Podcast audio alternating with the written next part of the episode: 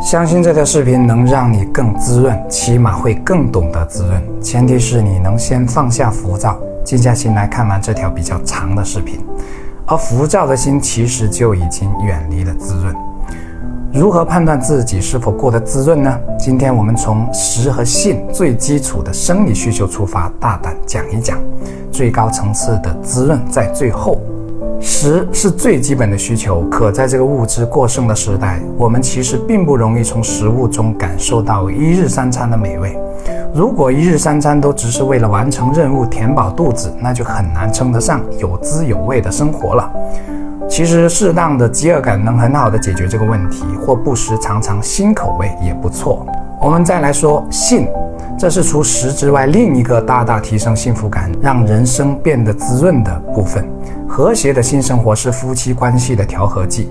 在合理健康的年龄段，夫妻长期没有性生活是不健康的。什么叫饥渴？这不仅仅讲的是饮食，你懂的。不过，性生活质量是要以适当节制来换取的。纵欲那不叫滋味，而是不能自主。温馨提示：适当增加情调，能让性生活更美好。讲完基础的字和润，我们再来讲每个人养家糊口的工作。如果工作只是一种苦役，没有任何成就感和价值感，也不快乐，那是非常遗憾的。因为一个人的一生之中，除去睡觉，工作占了最好年华的大部分时间。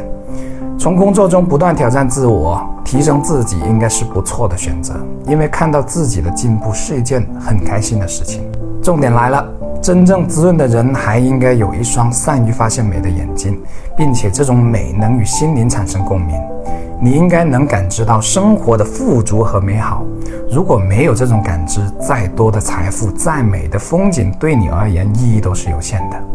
你应该能感受到人心的温暖和风景之美。如果一个人看任何人都是挑剔的，都是阴暗的，那么这种人不可能有一颗滋润的心。没有一颗滋润的心，其他滋润就无从谈起了。另外，为人父母，孩子是滋养心灵最好的源泉。至于风景之美，应该是带有文化特性的，因为诗情和画意是分不开的。接下来的内容是核心，能听下去的，相信都是对人生有更高追求的人。有点点深度，我在这里抛砖引玉。那一年我去杭州西湖，天气由晴转雨。如果我知道苏东坡当年在西湖也遇到过这样的天气，且写下了一首诗，诗里写道：“水光潋滟晴方好，山色空蒙雨亦奇。”那是不是很美妙呢？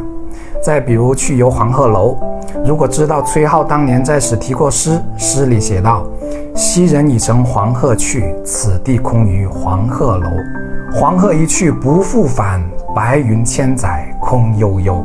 李白看到这首诗说：“眼前有景道不得，崔颢题诗在上头。”如果知道李白都甘拜下风的这个典故，游黄鹤楼是不是很不一样呢？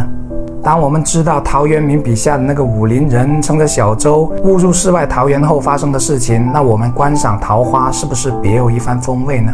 当不断遇到问题和挫折时，我们仍能以陆游的“山重水复疑无路，柳暗花明又一村”来自勉；当感到孤独时，能细细品味柳宗元的《江雪》，“千山鸟飞绝，万径人踪灭。”孤舟蓑笠翁，独钓寒江雪，从而欣赏这种美。当我们生活里无处不充满着诗情时，当我们无论陷入怎样的困境，都能坚信“乘风破浪会有时，直挂云帆济沧海”。当苦与乐都能找到适合的诗句来表达时，当人生最痛都能变成最美时，我们的人生是不是会很不一样呢？滋润人生不只是在于外物的获得，更在于这颗心的感知。我是谢明宇，关注我，一起解惑人生。